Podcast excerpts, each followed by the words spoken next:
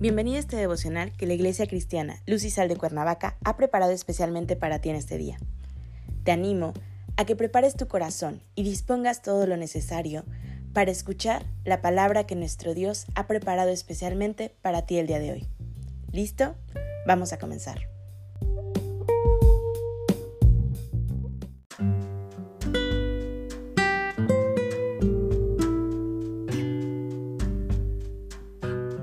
Hola, ¿qué tal? Es un gusto saludarte el día de hoy. Bienvenido, bienvenida. Recuerda que estamos en nuestra serie devocional El lenguaje del cristiano, que la Iglesia Cristiana Luz y Sal de Cuernavaca, México, ha preparado especialmente para ti el día de hoy. Nuestro tema de hoy es la malicia de la lengua. Hoy te voy a pedir que tomes tu Biblia y me acompañes al libro de Santiago, capítulo 3, versículo 9. La palabra de Dios dice, Con ella bendecimos al Dios y Padre y con ella maldecimos a los hombres. Con la lengua bendecimos al Dios y Padre, y con esa misma lengua maldecimos a los seres humanos que han sido creados a imagen de Dios. De la misma boca salen bendiciones y maldiciones. Hermanos, esto no puede seguir así. ¿No te parece esto una hipocresía? Pues bien, hasta cierto punto, todos los cristianos hemos sido culpables de esta hipocresía. Por ejemplo, ¿no fueron acaso los escribas y los fariseos malvados quienes decían bendecir a Dios y sin embargo demandaron que crucificaran a su hijo acusándolo de blasfemia? ¿No fue Pedro quien confesó que Jesús era el Cristo, el Hijo del Dios viviente? Sin embargo, mientras que su Señor estaba siendo juzgado ante el sumo sacerdote, Pedro se puso a negar, jurar, maldecir y dijo, no conozco a ese hombre. Y entonces cantó el gallo. La lengua es capaz de alabar o blasfemar a Dios. Y tú puedes hacer lo mismo con esa boca que tienes. La lengua es lo que separa al hombre del mundo animal. El hombre no es un mono que balbucea, ni tampoco es un ruiseñor que canta con su pico. El hombre se puede comunicar con otro hombre, y por ello también se puede comunicar con Dios. Cuando un hombre canta como un ángel el domingo y luego habla como un demonio durante la semana, ese hombre es un hipócrita. Por supuesto, el problema principal no es la lengua, sino el corazón. Jesús nos dice en Mateo 15, versículo 18, pero lo que sale de la boca sale del corazón, y esto es lo que contamina al hombre. Al llenar nuestro corazón con la palabra de Dios y permitir que el Espíritu Santo tome control de nuestras vidas, Él puede usarnos para llevar alegría y bendición a otros. ¿Acaso de una misma fuente puede brotar agua dulce y agua amarga?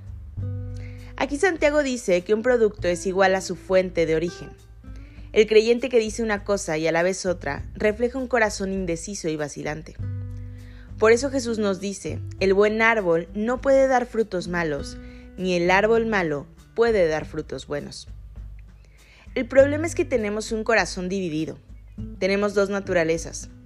Nacimos con una naturaleza que no puede hacer nada bueno. Y hemos después nacido de nuevo, herederos de una naturaleza que no puede hacer nada malo. Nuestra conducta y conversación se deriva de una naturaleza o de la otra. O demostramos las obras de la carne o demostramos el fruto del Espíritu. Pablo nos dice que crucifiquemos la carne y que caminemos en el Espíritu. No es posible, hermanos míos, que la higuera de aceitunas o que la vid de higos. Hemos sido llamados a reflejar a Dios con todo lo que somos y eso incluye nuestras palabras. Es mejor morderte la lengua que hacer un comentario mordaz. La palabra de Dios también nos dice, ni tampoco puede ninguna fuente dar agua salada y agua dulce. Esto también es claramente imposible, y ninguna persona racional podría creer lo contrario. Un corazón lleno de odio no puede producir palabras y obras de amor. Un corazón injusto no puede producir palabras y obras justas. ¿Cómo puedes afirmar y alentar a aquellos con quien tienes contacto en tu vida diaria? Deja que Dios controle tu lengua y tu corazón diariamente. Pídele que te use para hacer una bendición a los que te rodean. No hieras a la gente en un arrebato de ira. Usa palabras tan sencillas como por favor, gracias, lo siento, te quiero, estoy orando por ti. Deja que Dios use tu lengua para guiar a otros al camino de la vida. La lengua es un miembro chiquito, pero no olvides que tiene un gran poder. Usa ese poder para la gloria y honra de Dios. Acompáñame a orar. Padre Celestial, en el nombre de Jesús, hoy te damos gracias, Señor, por tu inmenso amor. Gracias, Señor, porque esta semana hemos aprendido de ti, hemos aprendido qué quieres de nosotros. Hemos aprendido, Señor, hacia dónde quieres que nos conduzcamos. Padre, este día entregamos nuestro corazón delante de ti. Te pedimos que tú tomes tu lugar, que seas tú, Señor, obrando en nosotros y conduciendo siempre nuestras palabras. Que nuestro corazón, Señor, sea lleno de ti, nuestra mirada siempre esté puesta en ti. Pongo este día en tus manos, Señor, y te agradezco porque hasta el día de hoy tú has sido presente con nosotros y te has manifestado, Señor, a cada uno. Oramos a ti en el nombre precioso de Cristo Jesús, Señor y Salvador nuestro. Amén.